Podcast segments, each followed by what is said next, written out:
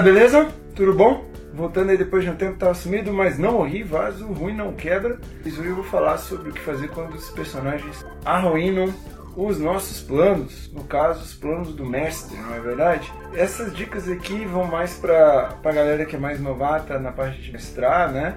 Mas eu acho que dá para aproveitar alguma coisa também para quem já tem as suas cartas na manga. Então a gente tem que citar inicialmente os dois principais tipos de aventura que a gente tem, né? Uma aventura on-rail, que é uma aventura linear, né? então você tem tudo planejado para que seus jogadores, seus personagens vão seguir aquele caminhozinho que você pré-estabeleceu. Então, trabalho para preparar, né? Você tem vilões, as estatísticas locais. E tem aquela galera que prefere aventuras sandbox, né? E qual que é o grande lance das aventuras sandbox? As aventuras sandbox, você tem um cenário com características próprias, personagens próprios, antagonistas próprios, e os jogadores estão lá, né, nesse cenário. Em algum momento você tem eventos pré-estabelecidos que vão é, se desencadear nesse cenário. Então, são duas formas de fazer. E você tem aventuras modulares, que vão decorrendo à medida que os personagens vão chegando nos locais que você planejou para aquele para aquela história. Nos tipos de aventura modular ou sandbox, é mais difícil da galera estragar os seus planos. Mas quando você tem uma aventura linear, fica bem simples, é só o jogador fazer uma coisa que você não previu, né? E quando a gente tem material pronto, quando a gente pega aventuras que foram produzidas pelo próprio Punkverso aí, que tem vários já, né, vários sistemas, vários cenários. Um pequeno detalhe ou uma jogada de sorte dos seus jogadores pode destruir tudo aquilo. E aí o que, que você vai fazer para voltar a sua história para os trilhos? Digamos que você tem um vilão, por exemplo, que ele encontra os personagens no início, mas a ideia é que aquele vilão fuja de alguma forma e que no final você tenha um confronto, um clímax. E aí a galera, digamos que seja Savage World, dado explodiu, a galera matou o teu vilão com um copo de cerveja na cabeça. E aí? O que, você faz? Bom, o que, que a gente pode fazer nesses casos? Improvisar, né? São dicas que vão parecer, bem simples. Mas esse vilão estava sozinho. Vamos pensar, pô, arruinou, você gastou horas preparando aquele vilão, ou era uma ficha muito bonita que já estava pronta há muito tempo.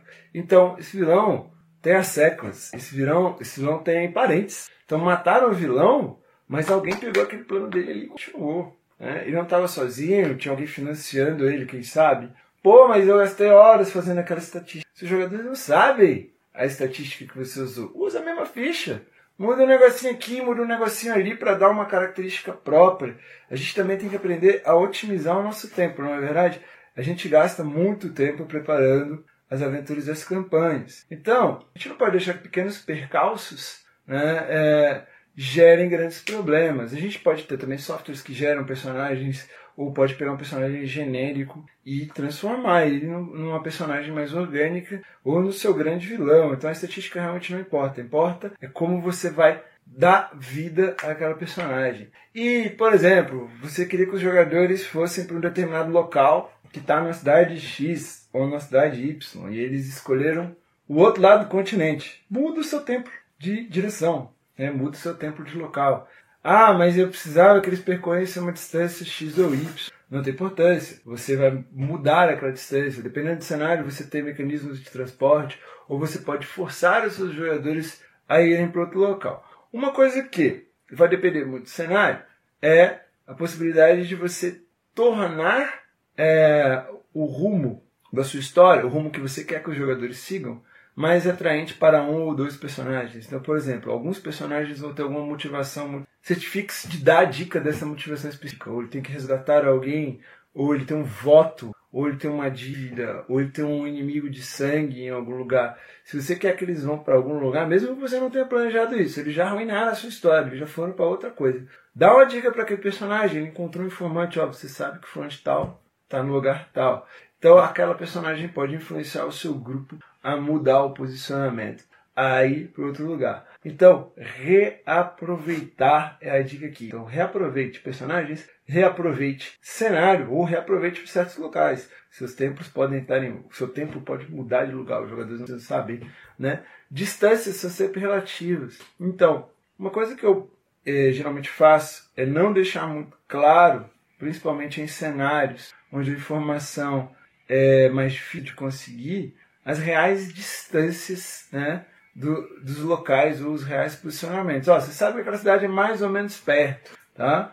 Mas aí você diz para os jogadores que aquela informação foi errada, ou então a cidade não era tão perto assim, ou era mais perto do que eles pensavam, ou eles tinham informação que o exército XY estava a tantos metros, a tantos quilômetros de distância, e você precisa, de, devido a uma das ações dos personagens, é, você precisa agilizar aquilo para que aquilo aconteça. O exército agora, na verdade, está na porta da cidade, pegou de surpresa. Então, não se sinta obrigado também, já que ele a seguir o seu enredo. E uma outra dica importante: use o cenário a seu favor, tá? Muitas das vezes os jogadores acabam é, destruindo os nossos planos e eles vão é, infringindo, é, infringindo certas leis, né? Ou vão afetando certos elementos daquele local. Então ele não interagiu com as pessoas que queria que ele interagisse, mas ele interagiu com outras pessoas. Faça com que essas interações hajam a seu favor. Tá? Então, ah, eles estão de alguém uh, e eles conseguiram enganar pessoas, mas tem outras pessoas ali no local que podem dar essa informação.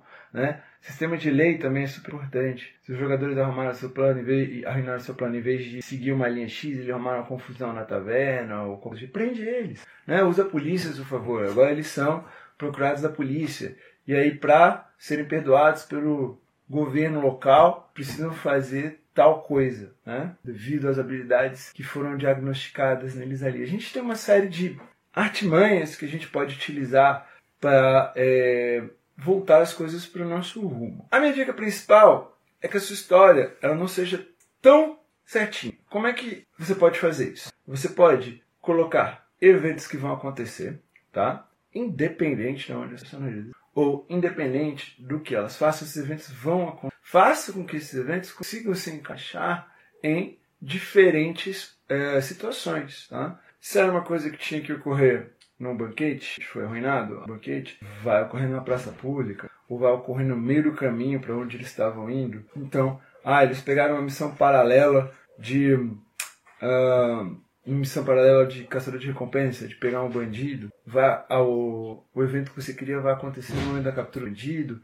ou os planos dele serão frustrados pelas coisas que acontecessem. Então, a gente sempre pode readequando. Então, a dica é não entrar em desespero. Então, descreva o, num roteiro muito simples quais são os eventos que você quer que eu prepare personagem. É, e mesmo que seus personagens sejam mortos, que seus tesouros sejam roubados pelos jogadores, sempre pode ter mais. Lembra, você é o mestre. Então você pode fazer tudo isso rodar né, no seu cenário. Então, beleza, ele tinha um irmão, ou é, aquele era um, era um tesouro falso, eles roubaram, existem vários mecanismos. A gente só não pode deixar os jogadores frustrados. Os jogadores precisam também, a ideia do, do RPG é diversão. Então os jogadores precisam ter uma sensação de liberdade, de poderem fazer o que quiser também. Restringir os jogadores nem sempre é a melhor solução. A melhor solução para a gente é usar o que eles estão fazendo ao nosso favor e tentar mostrar um pouco do que criou.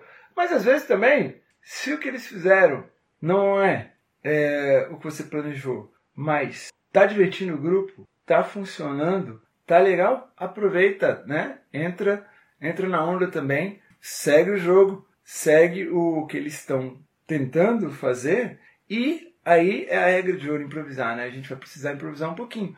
Mas também dá para você usar aquilo que você já tinha criado, é, modificando minimamente nomes, é, localidade, distâncias.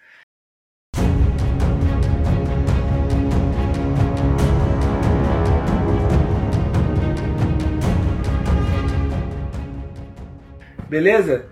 Acho que eu fico por aí hoje. Espero ter sido é, útil de alguma forma, são dicas simples, né? Mas eu acho que essas dicas podem ajudar a gente. Então, um abração aí, tamo junto, até a próxima.